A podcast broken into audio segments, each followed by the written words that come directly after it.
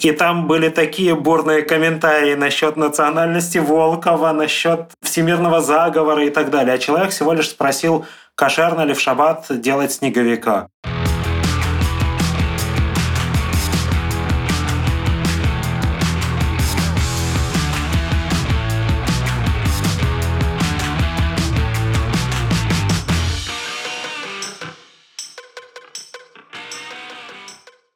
Это снова подкаст «Плюс один».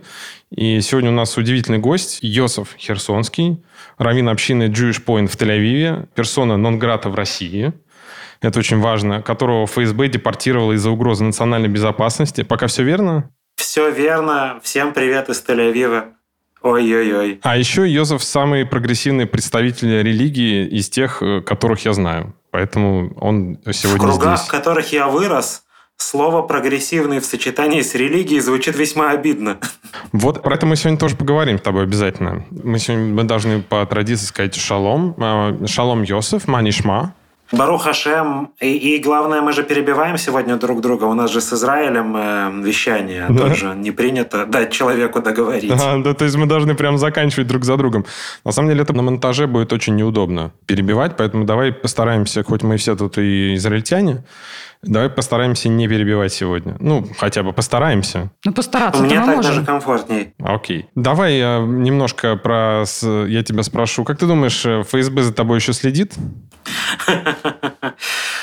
Я думаю, наверное, нет, потому что мой заказ был э, лимитирован геолокацией. То есть задача была, чтобы я перестал работать в Москве. Э, Мне в ближайшие шесть с половиной лет Москва, судя по всему, не светит, так что я думаю, нету причин продолжать тратить ресурс. То есть нам тоже можно не беспокоиться. А вам-то я не знаю. Я просто из-за тебя вдруг, э, знаешь, если отслеживают твои связи, такие, опа, типа, что это за такие ребята тут? Имеют контакты. Я тебе должен сказать, что чем дольше я живу в Тель-Авиве, тем больше я расслабляюсь на этот счет. И даже более того, мне кажется, что это было в определенной мере паранойей мое поведение, моя реакция, пока я был в Москве, э, в том смысле, что ФСБ такая контора, которая, если тобой занялась, она уже больше не отстанет, и можно расслабиться и получать удовольствие, с одной стороны. С другой стороны, ты пытаешься дуть на холодное молоко. Заводишь себе второй мобильник, носишь его в отдельно от батарейки и все дела. А на самом деле, в общем-то, тебя проследить не так уже сложно, было бы желание и была бы цель. Так что у меня была важная корпоративная солидарность. Во-первых, потому что я был не сам по себе Иосиф, я был частью Федерации еврейских общин России, и это могло негативно сказаться на других раввинах, синагогах, еврейских школах и так далее. Во-вторых, потому что я отчетливо понимаю, что когда ты профессиональный еврей, или когда я профессиональный еврей, я могу что-то ляпнуть, а потом бить будут не мне по морде, а евреям. И на мне висит повышенный груз ответственности. Чем дальше, тем больше я понимаю, что много было в этом условности, много мифов, а сегодня точно я неуловимый Джо. Можно расслабиться и, и говорить то, что считаешь, а не то, что потом хорошо отзовется. Мне очень нравится выражение «профессиональный еврей». Да. Что, давайте охарактеризуем. Профессиональный еврей – это какой еврей? Нет, подожди, смотри. Окей, получается, если есть профессиональный еврей, значит, есть непрофессиональный еврей. Вот это меня больше А есть, интересует. а есть еще плохой профессионал. А я вам скажу, есть еще дикие евреи. Это есть как? одомашненные, а есть дикие, как дикий Сибас, он вкусный. Он выращен не в водоеме, он Надеюсь, в ты не призываешь воде, есть евреев. Я призываю смаковать. Но профессиональный еврей – это человек, у которого быть евреем – это профессия. Среди них есть религиозные профессиональные евреи и такое новшество историческое, как нерелигиозные профессиональные евреи. Почему это новшество? Потому что такое существует лет 100, может быть. Ну, на самом деле меньше, 30-50. Обычно в истории, если еврей отходил от религии, от традиции, одно, два, три поколения, и эти люди уже не были евреями вообще. То есть они себя не считали евреями, может быть, и не знали о том, что у них были предки евреи. А сегодня мы видим четвертое поколение от тех, кто последний раз жил по еврейской традиции, и люди готовы биться за свою еврейскую самоидентификацию, по крайней мере, в том понимании, которое они вкладывают в это. У них часто бывают конфликты с тем, что другие их не признают при этом евреями, но это одна наша большая головная боль или сердечная боль, честно говоря. Давай мы об этом сейчас чуть-чуть позже поговорим. Это как раз, в принципе, одна из таких важных тем, которые мы хотели поднять сегодня. Поднимем ее чуть позже. Получается, профессиональные евреи должны платить, судя по всему, раз он... Если быть евреем, это работа. Так а что, им не платят? А кто? Другие. А, другие евреи. евреи? Непрофессиональные. А, окей, то есть профессиональные Ну, послушайте, ну разве это деньги? Вы серьезно? Это же слезы. Хороший разговор. Слушай, Йозеф, я знаю, что у тебя есть телеграм-канал, и не один, и есть телеграм-канал про э, вопросы Равину. Расскажи, пожалуйста, какой-нибудь самый прикольный или смешной вопрос, который там у тебя звучал, на который ты отвечал. Что-нибудь вот прям максимально абсурдное. На самом деле у меня сетка телеграм-каналов, и большинство из них не публичные, просто потому что телеграм – это суперудобная площадка. Недавно в телеграм-группе, это не канал «Вопросы к Равину», вопрос задал Леонид Волков. Леонид Волков – это соратник Алексея Навального. Это директор ФБК, это Да, он- директор штабов Навального. Директор штабов, он сейчас тоже живет не в России. Он гуляет по разным странам. Я не буду раскрывать эту информацию, потому что я не знаю, хочет ли он этого. Они с женой ведут э, еврейский традиционный образ жизни. Он по понятным причинам не всегда ходит в кипе, потому что это может ему отозваться слишком больно и нанести ущерб его деятельности, но это люди, которые соблюдают заповеди, еврейскую традицию. Аня, его жена, ходит в парике, у нее есть еврейское имя Хана. И он был у нас на шабате в Тель-Авиве, в Jewish Point. Буквально через несколько минут скриншот моей телеграм-группы, довольно скромной, в которой чуть больше тысячи человек, был уже на 2Ч. И там были такие бурные комментарии насчет национальности Волкова, насчет всемирного заговора и так далее. А человек всего лишь спросил, кошерно ли в шаббат делать снеговика. Ну так кошерно? Я вам должен сказать, что история с вопросами и ответами по иудаизму онлайн – это более интересная и смешная история, потому что я соавтор одного из первых в мире проектов онлайн-ответов на вопросы. Это еще какой-нибудь 2003 год, заря Рунета, и когда небо не предел и вообще все.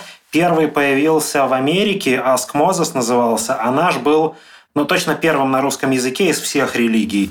И я думаю, что одним из первых в мире назывался rabbi.ru. Но особенностью нашего было это то, что это был первый религиозный онлайн-ресурс в этом плане без премодерации. Любые вопросы вживую любые ответы в режиме чата практически. А еще, что мне было принципиально важно, чтобы на один вопрос могли ответить несколько раввинов и поспорить между собой.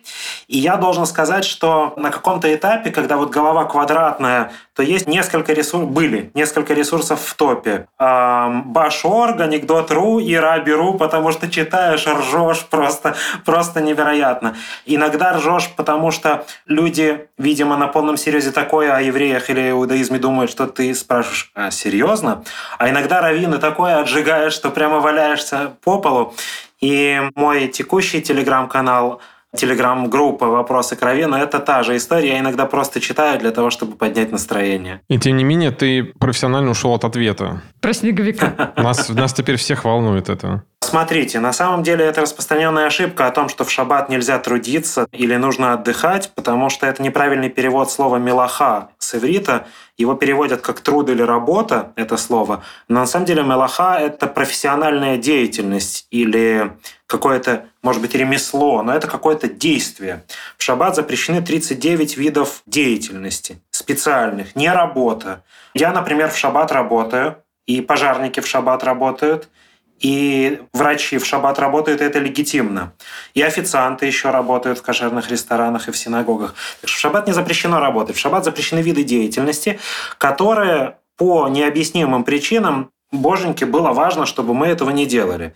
Если бы я его до конца понимал, то это либо я был бы Богом, либо он был бы не Богом, потому что когда Бог непонятен, это как раз нормально. Странно, если он становится понятным, учитывая дистанцию. Но если такой карманный, удобный боженька, которого достал, а ну-ка, боженька, сделай мне то, что мне нужно. Такой понятен. Понятен, утилитарен, можно сделать веб-интерфейс и так далее. А тот, в которого мы верим, он не такой. Но так или иначе, работа Равина заключается в том, чтобы взять те 39 как кейсы, перенести их машиной времени в современную реальность и понять, куда они экстраполируются легитимно. Снеговик, он по пункту строительства проходит, и моей задачей как равина Я не могу. А шо? А шо? А шо не строите? Строите же снеговика? Строите. А если ты определишь, что такое строительство, если ты дашь формулировку строительства, не используя слово строительство, ты придешь к тому, что ты берешь мелкие частицы, соединяешь их и вместе создаешь некую форму. Создание, ну да, да, да. Это будет создание снеговика. Вот. Ну, я должен сказать, что это не строительство, строительство с большой буквы, поэтому по градации иудаизма это не топовое нарушение, а очень слабое, особенно если ты не живешь в вечный мир злодей, и этот снеговик растает довольно быстро, то это не строительство, а слезы. Поэтому в случае со снеговиком, если снег тает, если вы не в Архангельске, то детям можно, взрослым нельзя. Ответ такой. Ничего себе. Я в итоге думал, что можно. Слушай, как интересно, а какие еще есть пункты, которые на машине времени перенеслись сейчас к нам, вот как со снеговиком? И они не очевидны, но вот ты о них знаешь. Может быть, ты сталкивался с чем-то еще таким? Ну, точно сталкивался же. В принципе, у нас нету ни одного пункта из числа 613, который бы мы не посадили бы на эту машину времени, потому что, с одной стороны, мы очень не хотим оставлять Бога в прошлом, а с другой стороны, мы считаем, что он, давая эту шкалу координат или сетку координат из 613 заповедей, он как-то думал о том, что будет дальше, и дал ее навсегда. По крайней мере, такую сопроводиловку он дал тем правилам. Эти правила, они не меняются.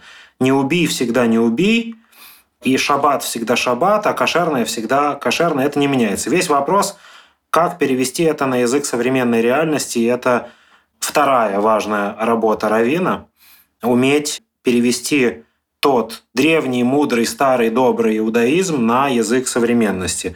Лет сто назад раввины глобально облажались на этот счет. Я знаю, что сейчас меня коллеги забросают помидорами за такие слова, но я так считаю. Мне кажется, что тот результат, что люди с фамилией Кац и с фамилией Херсонский родились в нерелигиозных семьях, это факап раввинов лет 100-150 назад, которые не успели быстро перевести иудаизм на быстро изменившуюся реальность. В результате наши дедушки или прадедушки уехали из местечек в большие города не с мыслью «я еврей, это ценно, это гордо», а они уехали «давайте забудем, отряхнем этот праг с наших ног», вместе с этими местечками, которые вот тут вот. И в результате мы ассимилированы. Поэтому в моем э, мире моя миссия такая по жизни, я для себя так думаю, это закрыть этот гештальт, это сделать иудаизм по форме современным, не потеряв его суть и не расплескав эту ценную воду. Скажи, пожалуйста, а ты сейчас такую мысль интересную рассказал. Я прям, меня это зацепило. Я не думал об этом говорить, но поскольку ты начал, я продолжу. У меня, точнее, было ощущение всегда, что те наши родственники, которые ехали из местечек, я вам говорю про своих, у меня есть ощущение, что они забыли иудаизм не потому, что им вот здесь надоело, а потому, что это было неким элементом спасения. Ну, я по своей истории знаю. Я не знаю причин, почему. Искренне причин. То есть я никогда не спрашивал и не знал об этом. Я это домысливаю. Мне кажется, что это был элемент отречения ради спасения. Потому что за это убивали совершенно по-натуральному, ты прекрасно знаешь. Моя прабабушка, которая уезжала, у нее вся семья погибла. От, э, собственно, мы знаем кого, от немцев.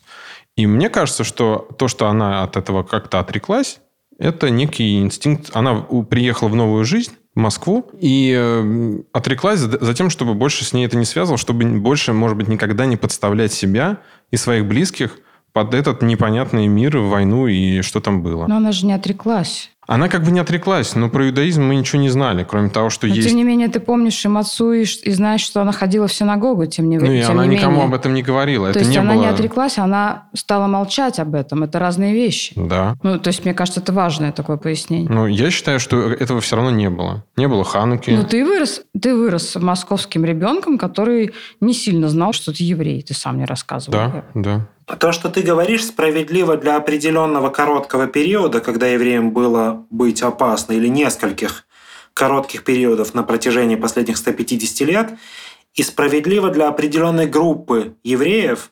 Это, пожалуй, не согласованная позиция, но был явный тренд среди евреев, было даже радикальнее, чем ты сказал. Были евреи, которые намеренно, осознанно вытирали свое еврейство не потому, что это было опасно им лично, а для того, чтобы их дети и внуки никогда в жизни не испытали Холокост, Да, чтобы да, да. они не знали о том, что они евреи, чтобы никто не знал о том, что они евреи, для того, чтобы никогда такое не повторилось. Это характерно для эпохи Холокоста, это характерно для эпохи и геолокации погромов, но большинство евреев ассимилировались не при этих обстоятельствах, но даже при этом я тебе скажу, что если бы бабушке это реально было ценно, или дедушке, неважно, абстрактному бабушке или дедушке, ты бы что-то знал как нечто ценное, о чем нельзя рассказывать. А ты об этом просто не знал. И Есть бабушки и дедушки, которые потом на старости лет сожалеют о том, что они не рассказали. Но очень многие, и, наверное, большинство, они спокойно живут как люди мира, а не как евреи, потому что у них нету никаких сильных сантиментов на этот счет, потому что непонятно в чем прикол. Я тоже родился в ассимилированной семье, и у меня в детстве не было там ни традиций никакой, ни шабатов, ни кашрута. Ну, там родственники из Жмеринки, а моя семья в Днепропетровск уехала из Жмеринки. Есть такое местечко в Украине. Мы из Жмеринки получали мацу и лейках. Это такой медовый пирог на Рошашану. В таком духе. Еще бабушка готовила гефилте фиш. Еще я знал слово азоханвей. Это так бабушка говорила, когда я сводил ее с ума. А еще есть такие вещи, например, я знаю с детства, что, цитируя бабушку, по цементу босиком не ходить. Цемент – это цемент. По полу не ходят босиком.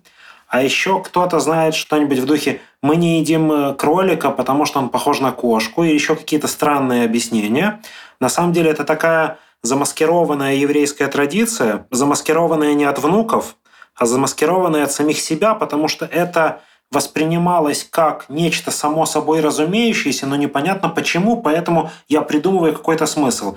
На самом деле в еврейской традиции снимают кожаную обувь, когда траур в доме, когда кто-то умер. Но раньше не было в обиходе тапочек. Поэтому босиком ходили, когда в доме кто-то умер. Ну, это как-то трансформировалось в цемент, простудиться. А некошерность кролика трансформировалась в то, что он похож на кошку. Это такая трансформированная, спрятанная от себя традиция, которая свидетельствует о том, что люди сами не понимали этих смыслов. А как могли люди, родившиеся в еврейских местечках, когда вокруг одни евреи, могли этого не знать? Так же, как мы успешно забываем школьную программу, потому что нафиг не нужно. Почему так произошло тогда? Окей, если не было причины Холокоста, то почему люди тогда от этого всего отрекались? То есть это какая-то инертность религии, получается, иудаизма, который не хотел меняться под э, влиянием чего-то нового? Я, к слову, не хочу сказать, что, что Холокост здесь ни при чем. Это фактор, безусловно. Но, на мой взгляд, не главенствующий, потому что я считаю, что хорошая идея и хорошее образование побеждает любые обстоятельства. А когда идея проигрывает обстоятельствам, я как образователь или как человек, который работает с идеями, скажу, идея была слабая. Может быть, скипидара в одном месте было маловато, потому что иначе это все побеждает. Иначе мир подстраивается под то, что я хочу. Но отвечая на твой вопрос по существу, хорошей иллюстрацией, прям прекрасной, была реакция раввинов на коронавирус, на эпидемию, когда в Израиле, и не только в Израиле, некоторые раввины, не все, отреагировали на коронавирус с задержкой недели в две, когда места компактного проживания религиозных евреев уже заразились сильно эпидемией. А что, по сути, произошло? По-нормальному, когда Равину задает какой-то вопрос, и сейчас прозвучит пафосно, но, сори, он должен этой машиной времени воспользоваться не для того, чтобы проявить свою смекалку, а для того, чтобы переложить вот эти истины в последней инстанции, сформулированные в Торе, в сегодняшний день. То есть он немножко такой наместник Бога на земле в данный момент. Ты за сколько сформулируешь, что Бог считает в данной ситуации? Ты сядешь, подумаешь, покопаешься в книгах, у тебя займет время. В хорошие времена Равин мог над хорошим вопросом думать полгодика, так потом дать ответ, а евреи пока что ждали. А вот тут э, вопрос был двух недель, и это уже было поздно. А 100-150 лет назад скорости были совершенно другими. И реально люди могли несколько месяцев ждать ответов на вопрос, а иногда, когда вокруг мир бурлит, все открыто, все возможно, а еще можно спастись, а еще можно выйти в люди, а еще можно получить наконец-то доступ к этим мудростям, к математике, к физике. Можно дружить с этими красивыми девушками или парнями. Вот эти возможности и эти опасности – это все факторы в этой ситуации. И если ты быстро не реагируешь, ты теряешь рынок просто. Если переводить вообще на современный язык, то это как бы условно маркетинговые войны, которые иудаизм проиграл в тот момент. Или смена экономической модели, при которой ты продолжил продавать пирожки, как продавал в 80-х, а Ашан тебя просто съел. А сейчас как происходит с иудаизмом? Мне кажется, что я не единственный, кто сделал эти домашние задания и подумал об этом. И сегодня мы видим, как быстро иудаизм реагирует. Конечно, есть те, которые до сих пор реагируют медленно. И они так делают, потому что они уверены, что они свои позиции не проиграют. Они мажоритарии на этом рынке, и они ошибаются. Пример – это количество онлайн точек иудаизма на любом языке, на любой платформе, в любом формате и диверсификация доступа к религии. И сегодня не делаются, к сожалению, мне было бы интересно сделать такие замеры, какой процент евреев обращается к раввинам, в какой форме, к каким раввинам.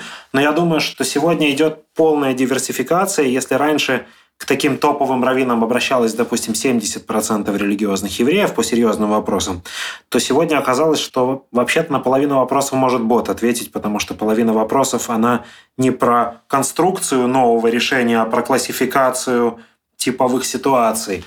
А на оставшиеся могут ответить такие раввины не самые гениальные, как я. А вот эти вот топчики, они нужны прям реально для чего-то большого. Главное, чтобы они могли хорошо знать эту реальность и на нее ответить. Они сегодня сильно колеблются. Я последнее, что сюда скажу, был один очень авторитетный раввин, прям крутой-крутой, прям крутой и смелый. Невероятно острого ума, эрудиции, смелый, прямо ух, прямо искры из глаз. Есть одно из знаменитых его решений на тему марихуаны.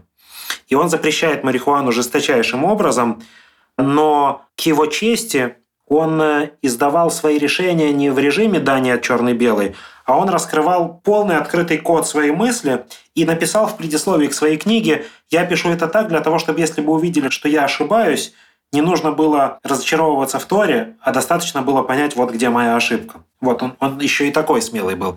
Но судя по его развернутому ходу мысли, ему про марихуану рассказали не меньше, чем про героин. Вот точно. Ну и такое, конечно, запрещено, потому что это убивает, это приводит тебя к тому, что ты ограбишь мать и отца и продашь всех в рабство, только бы добыть дозу. Получается, что скоро и раввинов, и священников можно будет заменить чат-ботами. Открытый код мысли. Мне прям хочется записать. Это настолько прекрасно сказано. Я прям люблю такие, ну реально, да, потрясающий вообще образ. Йосиф, а если уж... Я вам более того скажу, что скоро, я думаю, что если наладить нейросетки с машин-лернингом, то и решения могут принимать искусственный интеллект. В случае с иудаизмом в некоторых точках прямо принципиально, чтобы это был живой человек, который принял решение, поэтому в каких-то случаях искусственный интеллект может прямо и заменить раввинов, в каких-то случаях даже когда мы увидим превосходство, то есть меньшее количество ошибок, или большее количество аргументов, учтенных в общем алгоритме. Даже когда мы увидим в этих точках превосходство машины над человеком, мы скажем, это будет ассистент равину, а равин будет сам принимать решения. Но вы знаете, если искусственный интеллект будет лучше человека заниматься сексом, мы все равно от секса не откажемся. Вот так же и от Торы в каких-то моментах. И от раввинов не откажемся, да? И от секса с раввинами. И у меня был вопрос в связи с тем, что Папа Римский недавно то признал однополые браки, то потом, значит, сказали, что типа его неправильно поняли. Но в целом, короче, все раструбили, что Папа Римский признал однополые браки. Отсюда у меня вопрос к нашему уважаемому раввину. А что в иудаизме, во-первых, происходит сейчас с этим? А во-вторых, когда иудаизм, как ты думаешь, вообще сможет ли признать однополые браки? И если нет, то почему? На самом деле нужно начать с того, что иудаизм и дальше глагол в единственном числе – это всегда нелегитимно, потому что иудаизм очень неоднородный. Иудаизм учитывает то, что люди разные, и нету одного правильного пути для всех, потому что как только ты сделаешь эту одну единственную правильную тропинку или, или шоссе, если хочешь, то туда не впишутся большинство людей. Поэтому иудаизм изначально и на этническом уровне – 12 колен Израиля, колено – это же народы на древнерусском, а не колени, локти, уши и так далее. Это 12 народов в Израиле, такие соединенные народы Израиля. И иудаизм, он, он разный Тора задает четкие границы такого коридора кошерности. Отсюда и вправо точно не кошерно, отсюда и влево точно не кошерно. А посередине проложи свою траекторию, только сделай это компетентно, корректно, легитимно. Папа Римский очень круто выступает вот этот последний папа и в адрес евреев, и в адрес геев, и еще в адрес многих моментов. Он всем, да, он рок-звезда. Вот он прям вышел, и он рок-звезда. Он прям попал в струю. Это то, что э, мне приятно было бы видеть про какую-то религию. Мне в данном случае не важно там какая-то, но да, такой... я согласен, что с точки зрения маркетинга это, это прямо да, да, да, это идеально. пальчики оближешь. Да. Значит, я скажу некоторые отправные точки здесь потому что это тоже, вот это точно тема для отдельного долгого разговора, если это интересно. С одной стороны, уже сегодня выступают ряд ортодоксальных раввинов, то есть правильных, кошерных, на тему того, что мы не можем легитимизировать гомосексуализм, или давайте, если быть точным, гомосексуальные мужские половые акты. Вот а женские? Однополые а мужские. Получается, женские могут? Женские являются предметом дискуссии, потому что женские гомосексуальные отношения, именно половые акты, они в Торе открытым текстом не прописаны. А Тора, то есть Пятикнижие Моисея, это полный окончательный набор аксиоматики иудаизма. Все, что там не написано, может быть либо вытекать оттуда, либо быть легитимной надстройкой, либо нет. Некоторые толкователи расшифровщики Тора считают, что э, женский упомянут в словах не поступайте так, как делали в Египте, типа в Египте нормой был женский гомосексуализм. Но другие говорят, нет, это про культурные моменты и про ассимиляцию, а женский гомосексуализм запретили потом мудрецы, потому что считали, что это не айс и не круто. Но в любом случае, действительно, это разный градус. Но вот мужской я даже более того скажу, Тора запрещает мужской половой акт. Мужская любовь не является прямым запретом Торы. Мужская дружба не является прямым запретом Торы.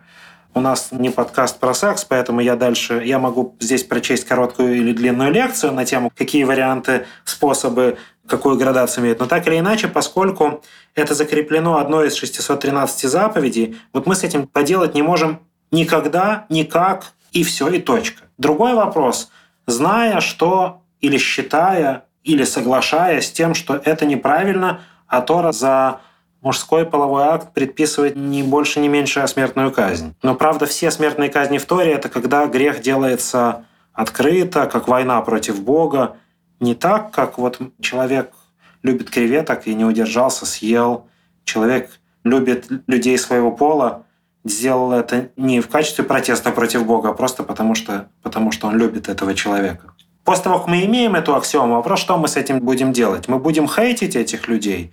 Или мы будем говорить, что человек, в общем-то, не очень-то выбирает в этом вопросе? То есть, если гомосексуализм – это как способ такого усиленного разврата, когда меня уже ничто не зажигает, а попробую-ка я это вдруг, то это один разговор – а если гомосексуализм натуральный, просто человек родился, вот мне нравятся девочки, а ему нравятся мальчики. Я себя на каком-то этапе спросил, а что бы я сделал на этом этапе, если бы вот мне просто секс со всем, что это значит в моей жизни, вот если бы это было бы мне просто запрещено, я был бы из-за этого грешником. Но я бы сказал, я повесился на этом этапе. Ну, ну а как? Это непростой вопрос. Поэтому недавно там один из раввинов вышел с таким пилотным заявлением на тему того, что нужно найти форму, как не легитимизировать то, что Тора запретила, но найти этим людям место в общинах так, чтобы они не были с клеймом люди второго сорта, по факту того, что Бог сделал их таким. В двух словах, это, в общем, и не признание, но и все равно некая так или иначе легимитизация. Я правильно сказал это слово? Это не легитимизация, что такое хорошо и что такое плохо, но это стремление к реальной легитимизации или, по крайней мере, к полному уходу от дискриминации на уровне человеческих отношений. Я могу считать тебя неправильно поступающим, но я не буду из-за этого говорить, что ты вонючий, или усложнять твой прием на работу, или твоих детей в садик и так далее. Я могу считать, что ты грешишь, нарушая шаббат, но это не будет мешать мне бегать с тобой по берегу реки Яркон и болтать с тобой, не считая тебя недочеловеком из- из-за этого. Получается, ситуация такая. Есть заповедь, и мы с ней ничего не можем сделать. Да, она вот условно есть и есть. Это фундамент, который вообще никак не сгибаем. И задача современных раввинов и общины найти такую форму, при которой и фундамент останется целым, и религия поменяется, ну, не поменяется, скажем так, иудаизм учтет вот эти вот современные течения. Это сложная задача, как мне кажется, и она практически нерешаемая. Знаешь, ты не знаешь, но я давай спрошу – а Папа Римский как в это сделал? Он наместник Божий, как бы считается, но он не может переписывать Библию, не может менять религию, он может менять, что он меняет. Вот своим заявлением, что он изменил и каким образом он это признал. Я не помню эту точную цитату Жванецкого, но это звучало в духе «давайте обсуждать okay. вкус раков с теми, кто их ел». Я не хочу разговаривать о том, в чем я плохо разбираюсь, христианство и католичество, в частности, это не сфера моей компетенции, и я не отслеживаю внимательно процесс принятия решений Папой Римским, поэтому я не могу сказать, что и как там было.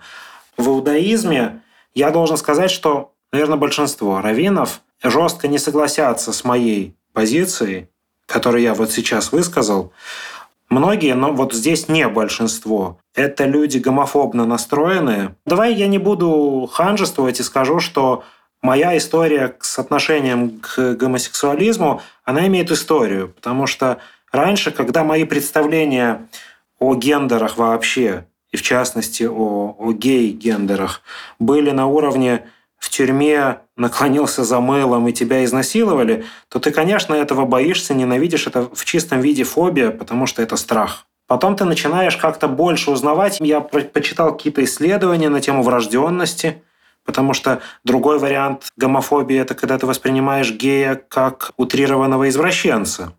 И это тоже в определенном роде фобия. Я почитал разные исследования на тему гомосексуализма у людей, у животных есть стабильный процент.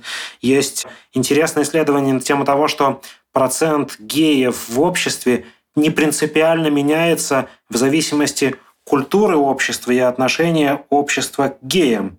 То есть геев не больше и не меньше принципиально, в обществе, которое хейтит геев и казнит за то, что ты гей, и в обществе, в котором есть полная легитимация.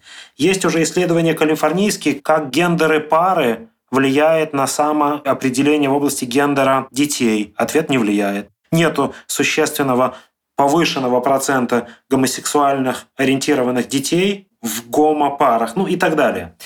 Потом я задался, я как-то задал себе вопросом, а что, что я подумаю для себя, что я скажу Богу, если вдруг в один прекрасный день мой сын приходит ко мне и говорит, папа, я гей. Вот что я скажу? Я буду его хейтить? Ну, я задумался. А потом у меня была такая поворотная точка. Мы проводили под Питером семинар еврейский. И там я познакомился с человеком, который был посланником агентства «Сахнут» в Питере. Агентство «Сахнут» – это агентство, которое помогает евреям во всем мире репатриироваться в Израиль. И этот парень, я не буду называть его имя, он открытый гей, и, но просто он меня не уполномочивал о нем рассказывать, поэтому я приведу это как кейс. И он реально был классный парень, и есть классный парень. Он очень еврейский от души, он очень образованный. Он, наверное, был одним из наиболее ярких, эффективных и душевных посланников агентства Сахнут, которых я видел за всю свою долгую жизнь профессионального еврея. А он открытый гей. И у нас там шаббат, мы, мы читаем свиток Торы, и там 100 молодых ребят, мы вызываем к Торе. Естественно, большинство людей не ведут религиозный сугубо образ жизни. Мы вызываем людей к Торе в шаббат, людей, которые шаббат нарушают. По идее, это не очень круто вызывать к Торе таких людей, потому что они как бы грешники.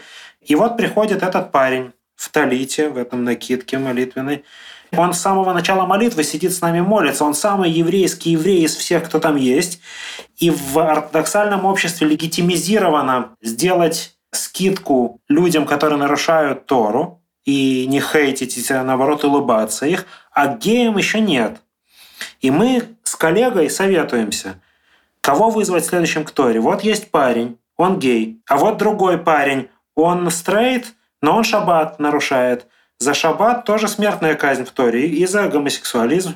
Почему эта смертная казнь хуже, чем эта смертная казнь, раз уж мы говорим в этих критериях? А он весь такой реально еврейский. Мы решили его вызвать к Торе.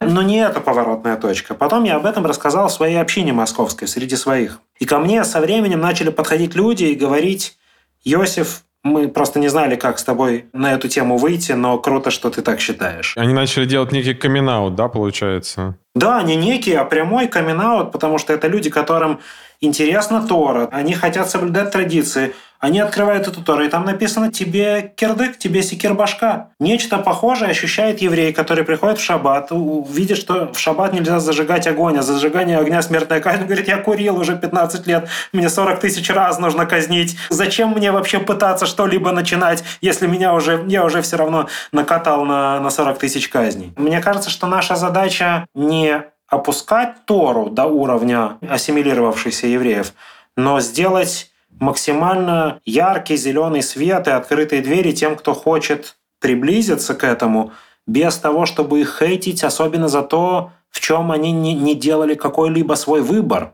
Потому что в определенном смысле гомосексуализм – это меньший грех, чем шаббат при прочих равных, потому что шаббат я все-таки решаю, я сяду за руль машины, там буду пользоваться телефоном или нет. А вот я не решаю, кто мне нравится, мальчики или девочки или черепахи. Ты не решаешь, согласен. Но то, что ты не решаешь, по сути, выяснилось не так давно. И раньше-то все думали, что это даже не, наверное, не воля Божья, а просто вот ты, это твоя прихоть. Считал, что от нее можно вылечить, и считал, что это ты просто все там беснуешься или как-то так, да. Получается, что наука и современное знание о человеке, оно меняет религию и меняет иудаизм. И тебя оно, получается, поменяло. И вот у меня всегда в этом моменте возникает какой-то ступор. С одной стороны, мне кажется, что наука – это прямой конкурент и враг любой религии. А с другой стороны, тебя она поменяла. Она поменяла твое отношение к людям, и оно поменяло твое ну, вот отношение и принятие. Да? Оно сделало тебя лучше то знание наука сделала э, лучше. Нет ли тут какого-то противоречия? И считаешь ли ты, что наука действительно некий конкурент религии? Потому что главное, что утверждает наука, что Бога нет. Не знаю, столько сразу шуток в голове. Шути. И, и не знаю, что тебе сразу... Давай с чего, с чего начать. Ну, я думаю, что вообще наука и религия, в принципе, не могут конфликтовать, потому что они находятся в настолько разных плоскостях, что их пересечь между собой можно только по большому желанию. Когда ты хочешь на основании плоскости X доказать, что плоскость Y – это фигня. Есть же фундаментальное утверждение, самое главное, с которым что наука говорит, что Бога нет, а религия говорит, что есть. Это не так. Наука вообще не занимается предметом исследования Бога, потому что все, что неопровержимо и недоказуемо, это не является областью науки. Научная теория, которую невозможно опровергнуть, это не научная теория, потому что то, что невозможно опровергнуть, то же самое невозможно и доказать. И наука вообще не занимается темой, есть Бог или нет Бога. Наука воспроизводит модель Вселенной, в тех или иных ее областях, химия в своей, биология в своей, физика в своей. Науке вообще нету дела, есть Бог или нет Бога, и как правильно жить. В смысле, с точки зрения морали и этики. Как правильно жить, окей, да, тут я с тобой согласен. Это действительно не область науки. Но когда мы знаем, как появилась Земля, да, что мы знаем, что был большой взрыв, это идет в противоречие со всеми книгами и Торами, Коранами, Библиями, и противоречит вообще всему, о чем рассказывает религия. А теперь ты приходишь к той теме, с которой я колебался, хотел тоже с нее начать. Утверждение о том, что наука, обучая меня Иосифа или человечество в целом каким-то вещам о том, как устроен мир, в котором мы живем, она меняет религию, и это конфликт, это является конфликтом с религией, это утверждение было бы верно, если бы знания о Боге были бы зафиксированными, конкретизированными и исчерпывающе понятными с самого начала. То есть Бог пришел тебе во сне или не во сне, мы, допустим, доказали, что это не психиатрия, и сообщил тебе какую-то инфу. Если предположить, что эта инфа вот такая 100% и окончательно исчерпывающе понята и незыблема, то тогда приходит наука и говорит, слушай, ты вообще не понимаешь, как происходят эти процессы. Они не могут за 7 суток по 24 часа произойти. Что ты мне рассказываешь, что Бог создал? Еще расскажи мне про черепах и слонов. Слава Богу, в Торе об этом не написано. Но дело в том, что я не буду говорить, опять же, про другие религии, я в них плохо разбираюсь. Но Тора – это не статичный IP, а динамичный IP. Тора изначально говорит о том, что ты до конца Бога понять не можешь. Ты в процессе жизни его, в процессе понимания и то до конца никогда не поймешь. Поэтому то, что мы когда-то имели какое-то представление о Боге и о мире, это было исходя из тех знаний, которые у нас были тогда. Сегодня мы знаем лучше. Мы будем смеяться над тем, как Аристотель, который однозначно был великим человеком и ученым, его представления об астрономии, например, просто смешные. Он считал, что звезды и планеты покоятся на таких жестких дисках, и эти диски крутятся. И, и будь уверен, что через 2000 лет после нас наши с тобой представления о биологии, физике, химии тоже будут смешными, если они сохранятся до тех пор. То же самое Тора как книга. Когда-то и ты можешь еще это увидеть в фильмах про Индиану Джонса. Когда-то Тора воспринималась как такой инсайдерский лайфхак от Бога своей группе лиц, которым, типа, я вам по секрету сообщу, я этот мир устроил, так вот там закопано золото. Или кашрут – это такой ЗОЖ, просто гои, животные, недочеловеки, пусть, пусть жрут свое некошерное и мрут скорее, а вы – это средневековье, это апогей восприятия Торы как такой прикладной штуки, шпоры такой от Творца своей избранной когорте. С тех пор мы поняли, что избранность – это не выше по иерархии, а, а большей ответственности. С тех пор мы поняли, что Тора это у нее нет задачи прикладного пособия, как достичь успеха быстрее. И мы поняли, что Бог в конце концов ждет от нас отношений, а не манипуляций. Вот таких вот. В результате, когда мы сегодня читаем ту главу Пятикнижия про сотворение мира, мы сегодня точно говорим, Тора не призвана заменить геологию, физику, химию, Тора она вообще о другом. То, что там упомянуты какие-то события, и они каким-то образом описаны, они описаны с другой целью. Да я скажу по-другому. Если воспринимать эту книгу как учебник, то это плохой учебник. Потому что там дофига всего не написано и не детализировано. И ты на этом основании можешь сделать 500 миллионов разных выводов. Этот учебник никоим образом тебя не приближает к какому угодно верному ответу. Тора, она вообще про то, зачем жить, и что такое хорошо и что такое плохо. А наука, она про то, как устроен мир. Где здесь пересечение? Только если ты захочешь одним воспользоваться как топором для того, чтобы зарубить второе. Ну, получается, утверждение, что Бог непостижим, это такая лазейка, в общем, против которой ты не можешь ничего крыть. И любовь непостижима. Попробуй ее рационализировать, ты ее тут же засушишь и задушишь. Есть и рациональные вещи в жизни. Да, ее можно рационализировать и объяснить с точки зрения биохимических процессов в организме Неправда. человека. Неправда. Ну, я согласен, она, она, она, Неправда. поте- она потеряет э, Неправда, это не немного. так. Любовь невозможно объяснить химическими процессами. Можно отследить синхронность чувств и химических процессов. Но попробуй повторить эти химические процессы в пробирке, ты любовь не синтезируешь, прости. Любовь не синтезируешь. И землю не сождашь. И не сделаешь прививку любви кому-то. Потому что если это чисто химия, закрывай подкасты, открывай фармакологический бизнес и продавай любовь и страх. Мне интересно про измены. Я вот э, слышала, когда мы еще жили в Тель-Авиве, разные страшные истории о том, что в публичные дома в основном ходят мужчины из ортодоксальных районов. Прости, Йосиф, я не могу не задать этот вопрос. Кстати, я тоже это слышал. И я слышала это вот не один раз, что это прямо основные клиенты, поставщики прибыли публичных домов. Скажи, пожалуйста, какое отношение к измене про однополые браки понятно стало, более-менее примерно там, да, про отношения. А именно отношение к измене в семье, и есть ли вообще эта штука, что ты об этом можешь сказать как раввин? Давай, я все-таки я не могу молчать, я должен, рас- должен поделиться своим мнением об этих статистах, которые, видимо, стоят под публичными домами и щелкают счетчиками, как стюардессы в плохих самолетах, там первый, второй, третий, четвертый, пятый. Слушай, ну это прям такой вот слушок, он прям ходит и по, по городу. Конечно, мы за руку никого не ловили. А религиозные занимаются сексом через простыню. Такой же, такая же история. Давайте Кстати, об да. этом поговорим, Кстати, это да, очень да. интересно. Это, кстати, это, это, кстати, тоже я такие вещи слышал. Мне было бы удобнее, если бы у нас был видеокаст. Тогда бы я вам показал мою гипотезу, откуда произошла эта бредовая майса. Ну, короче говоря, иудаизм скорее запрещает через простыню, чем предписывает через простыню. В иудаизме есть много мнений. И есть мнение о том, что нужно это делать в одежде не потому, что это заводит, а потому что нужно этого всячески избегать. Ну и так быстренько исполнил заповедь плодиться размножаться и побежал дальше учить Тору. Есть и такое мнение в иудаизме тоже, но, например, Каббала говорит, что так же, как между человеком и Богом не должно быть никаких препятствий и посредников. Также в синагоге не должно быть никаких отвлекающих изображений на стенах, чтобы человек о Боге думал. Также и во время секса нужно, чтобы ничего не было между мужем и женой. И вообще Кабала и не только Кабала будут прямо много параллелей проводить между сексом и отношением человек-бог. Это отдельная тема. Там много эротики и сексуальности прямо много.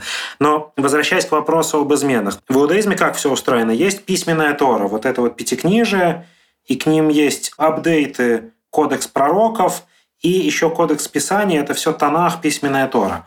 Вот там запрещается многомужие и не запрещается многоженство. Это точка номер один. То есть у одной женщины одновременно может быть один партнер, у одного мужчины может быть одновременно несколько партнерш, но при одном условии это все должно быть не свобода и секса, это должно быть э, в семье. То есть имя это не партнер тогда, это получается все-таки жена. То есть может быть много жен. Или... Может быть много жен, Точнее, этот но не может быть много случайных контактов. Кто-то скажет к сожалению, кто-то скажет к счастью, но вот по Торе в сухом остатке хочешь – женись. Не хочешь жениться – нет. Здесь, к сожалению или к счастью, ничего поделать невозможно с этим тоже. И долгое время это так и оставалось на уровне аксиоматики. В Торе из этих 613 заповедей одни со временем в истории получают вдруг какое-то развитие очень расширяющее, а другие долго на уровне бутончиков и сохраняются. Ну, например, заповедь о молитве выросла в архитектуру синагог, в литургию тексты, в мелодии, в церемонии и так далее, а заповедь «не убий», в общем-то, так и осталась «не убей, не убий». Чуть-чуть подрасшифровано, что «не убий» – это людей, а не хомячков, но точка. Хомячки по другой заповеди проходят. Про нельзя мучить животных. Примерно тысячу лет назад жил загадочный персонаж, которого звали Рабейну Гершем светило изгнание. Он жил где-то в Германии. Загадочный персонаж он в том, что все, что мы знаем о нем, это три закона, которые он установил, и их приняли все общины Ашкеназа, то есть все общины Германии и Франции. Это само по себе уже странно, потому что обычно в иудаизме многоголосица, как уже говорили не раз, а вот так, чтобы одно решение было принято всеми, ну, он был, не знаю, второй Моисей, вот в таком духе. Он вынес три решения, которые приняли все тогда в Ашкеназе. Это запрет многоженства, запрет разводиться против воли жены и запрет читать чужие письма без разрешения автора. Такие законы не в области какой-то высокой духовности или утонченности какой-то, вот такие очень бытовые социальные законы. А до него, получается, можно было просто жене сказать «вали отсюда» и все. С этого момента и дальше, тысячи лет как, без согласия ты не можешь произвести такую историю. Многоженство было запрещено в Ашкеназе и было разрешено многие столетия в Сфараде, то есть в Средиземноморье, в Испании и так далее, пока евреи не начали собираться в Израиле. И тогда вдруг евреи узнали друг о друге, они же жили в разных местах, какие-то коммуникации были, но по сути знали друг о друге очень мало. И вдруг начали сталкиваться, в том числе столкнулись разные еврейские традиции, они тоже не одна как и еврейская кухня, еврейская внешность, еврейская музыка – это все понятия такие плавающие. Я даже склонен сказать, что нету такого понятия еврейская кухня, еврейская музыка. Не, она очень разная, да. Ну, то есть ашкенадская кухня – это одно, Все, кто дослушали нас другая, до, до сих это... пор, я думаю, отвалились, плюясь. Ладно, этот раввин гомосексуализм практически легитимизировал. Так он еще и сказал, что гефилде фиш – это не еврейское блюдо, а это поляки придумали, Этот, этот раввин испортился, несите следующего. Да, приведите кого-нибудь нормального, который будет говорить то, с чем мы согласны. Но, кроме прочего, столкнулись науки, школы. Ашкеназы задавили сефардов и другие общины авторитетом, и ряд ашкеназских стандартов сегодня является нормативом для всех евреев вне зависимости от этнического происхождения. Один из них – многоженство. Таким образом, выровнялась ситуация, когда запрещено и мужчине многоженство.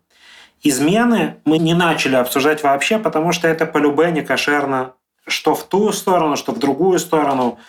Точка. Пророки, вот в том кодексе апдейтов к основному апу Пятикнижия, когда они упрекают евреев которые отходят от праведности, перестают соблюдать Тору, я имею в виду второе тысячелетие до новой эры, они говорят, вы как измене, вы изменяете Богу. То есть так же, как есть параллель в сексе, так же и параллель в измене. Измена – это плохо. Окей. Сейчас многоженство в Израиле Нет. среди еврейских общин? Нет. Нет. Нет. Запрещено? Нет.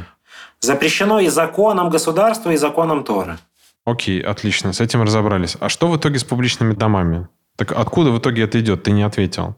То есть, если измена запрещена, Ты не ответил за всех тех мужчин, которых обвиняют, понимаешь, в том, что они Просто посещают е- публичные дома. если измена запрещена, окей, мы разобрались, многоженство запрещено, то каким образом можно посещать публичные дома? Я более того говорю, что запрещена не только измена, запрещено и без измены, но без брака. Когда-то в Польше люди сделали кошерный публичный дом. На входе стояла хупа, делалась экспресс-церемония свадьбы. Я слышал эту историю. На выходе сидел Сойфер, человек-каллиграф, который писал как мезузы, как вот эти вот свиточки, он писал разводные письма, и все было прямо кошерно, просто иначе не кошерно. Как поступают люди, которые соблюдают заповеди, а вот эту заповедь они нарушают, так же, как ты поступаешь, когда ты отходишь от каких-то своих принципов, потому что тебе вдруг очень захотелось. Является ли нарушителей большинство в обществе? Я не замерял. Думаю, меньшинство. Думаю, в Израиле, в принципе, секс-услуги – это настолько слабо по сравнению, например, с Россией, а религиозному еще, ну, это, это фу, это, это вообще прям не принято. Здесь же большинство или почти все работники секс-индустрии – это не израильтяне. Потому что в Израиле, ну, это, это так не... ну, можно долго об этом тоже говорить, но так не работает. Это фу, это табуированное общество. Это такой минор минора. А если ты еще и религиозный, ну, как в этом анекдоте, когда этот Хаим, вы знаете, ну, все знают анекдот Хайм, ему нравилась девушка, не еврейка, а он такой весь писатый с бородой, ну куда он к ней пойдет, он подойти к ней не может, он странный. Но он в один день решил привести себя в порядок, побрился, переоделся, переходит светофор к этой девушке, его сбивает машина, он в суде у Всевышнего говорит ему, Господь, ну что же, я только даже еще согрешить не успел, а ты у меня уже убил. Он говорит, Хаим, я тебя не узнал. Одна из причин, по которой религиозные люди культивируют внешние отличия, одежду, стрижку и так далее, это потому что это форма, которая не только твое настроение создает, но она тебя уже отдаляет от греха, потому что, ну как ты шлымазал, ну придешь со своими пейсами, ну come on, ну, ну блин, это зашквар уже сразу. То есть это должен быть какой-то человек, который прям герой, он прям хочет, его прям вот так вот нужно вот туда пойти. Это нереалистично, чтобы так было. Я не знаю, вот та история про, говоришь, про польский публичный, Публичный дом, дом. Она реальна или это байка? А если она реальна, то не кажется ли тебе, что это какое-то лицемерие, вот придумать такие обходные пути? Конечно, это лицемерие. Это лицемерие, о котором можно говорить с осуждающей точки зрения, что ты подстраиваешь систему координат под свои страсти не самые лучшие. Можно говорить об этом в оправдывающем ключе, мол, несмотря на то, что тебе хочется чего-то, что ты считаешь неправильным, ты не забиваешь на свою шкалу ценностей и стараешься ее как-то сохранить, чтобы не полетело все к чертям. Можно по-разному на это смотреть, но, безусловно, это не является гордостью и достижением юриспруденции еврейской и гордостью еврейского народа. Это зеркало, ну не революции, это зеркало эпохи. Это люди, которые подстраивали под себя. Это не первый раз был в, евре- в истории еврейского народа такие эпохи. Фишка в том, что тогда в некоторых местах это было трендом. Это было не кто-то лайфхак придумал, это было бизнесом. Ты как предприниматель понимаешь, что если нету оборотов, нету бизнеса. Если у тебя есть один клиент, который готов так экспресс-хупа, свадьба, публичный дом долго не простоит. Это индустрия. Это значит, что это было в тренде. Это было фу. Проще уже скажи, что, что ты во все это не веришь. Но у евреев есть такая тема. Если я в чем-то одном хочу согрешить или согрешил уже, это не отменяет всего остального. Если я убиваю, но не ворую, я молодец в том, что я не ворую. Хорошо бы я, я бы еще и не убивал. Но 1% лучше 0%. И если я понимаю, что я не совладал со своими страстями и изменяю сам себе и своему Богу, это еще не значит, что нужно все остальное, от всего остального тоже отказываться. Проиграл здесь, не проигрывай везде. Ты смотрел или читал а, ортодоксальную? Не читал, смотрел пару серий, устал, неинтересно. Как и Штиселя, например. Человеку неинтересно. Что тебе, как что? Как Штисель. Есть такой тоже израильский сериал, как Фауда, только про религиозный мир. Там тоже шпионы? Там не шпионы, там хорошо показана жизнь со всеми ее смаками, приятными и больными моментами. Хорошо, не плоско, объемно. Не пропаганда, а вот реальная жизнь. Хорошо, с определенной драмой в сюжете. Но Поскольку я в этом всем живу, для меня услышать пару слов на идише или побегать с автоматом, я в израильской армии служил. Мне это не так прикольно, как человек, который не знает, что это такое. Поэтому я устал на третьей серии, когда там пошло слишком много обобщений и натягиваний. Ну, в смысле, есть такие общины, которые там описаны. Такое есть. Но любой нормальный религиозный еврей считает их странными, потому что так жить нельзя. Я сейчас говорю, не нужно быть не евреем или евреем нерелигиозным или еще кем-нибудь для того, чтобы считать, что это зашквар. Это адская тема. То есть для тебя это ты понимаешь, что это есть, и ничего нового ты условно из этого не... Я-то там ничего нового не увидел, кроме попытки сказать, что это так э, мейнстрим. В каком плане мейнстрим? Этот же фильм не говорит о том, что это узкая группа религиозных евреев, у большинства религиозных евреев все не так. Там это преподносится как вот такая вот она жизнь религиозной еврейки. И я понимаю, что для человека из этой группы это действительно весь ее мир. И я понимаю ее боль. Для кого-то, возможно, этот фильм поднимет важные вопросы, хотя обычно в этих группах люди не так смотрят кино, хотя я думаю, что это кино уже все посмотрели. Я когда-то познакомился с актером, который играл папу главной героини это русскоязычный еврей, кстати. Да, да, я, я знаю, что он русскоязычный, Гера. он как раз Гера. тоже... И я как-то высказался при нем об этом фильме, я его задел, и я с тех пор боюсь. Я не хочу больно делать людям. А ему неприятно было? Да, ему прям было неприятно. А он играл там, ну то есть это не просто была роль, а что-то важное, личное? Я не хочу оценочные суждения говорить, потому что я уже один раз ему неприятно сделал. Но я считаю, что это некачественное кино. В нем есть куча крючочков, сантиментиков, болей и ассоциаций таких кросс-национальных, кросс-культурных, благодаря чему фильм становится понятным и близким не только религиозным евреям из э, Вильямсбурга. Но я устал от неправдоподобности. Я там ничего не то, что ничего нового не увидел, но так, мне, в общем, не зашло как кино. С другой стороны, например, в «Благие знамения» охренительный религиозный сценарий – и с юмором, и с болью. Я сейчас не про жанры, но вот там прям с пониманием, или даже «Чудотворцы» первый сезон. Вот там больше настоящей религии. «Чудотворцы» первый сезон был хороший. Все-таки первый сезон, да, первый сезон. Там было смешно, да. это правда. Там больше настоящей религии, чем в «Анортодокс», хотя в «Анортодокс» больше религиозной атрибутики. Мне кажется, он просто зашел, потому что приоткрыли дверь в то, что никто, в общем, никогда не видел. Да. То есть это что-то новое. Но для меня хороший фильм, который во мне отзывается. А у меня с каждой пятиминуткой этого сериала во мне орал просто протест. Как ты продолжаешь позволять обращаться с собой так? Это ты как бы к главной героине обращался? Все герои фильма должны резонировать с тобой. Ты себя ставишь на место того, другого, третьего. И, конечно, главный герой у тебя должен где-то больше резонировать с тобой. А у меня единственный резонанс был, если бы я был на этом месте, я бы уже давно вышел из этой игры и вел бы себя иначе. Я и вел себя иначе в аналогичных ситуациях.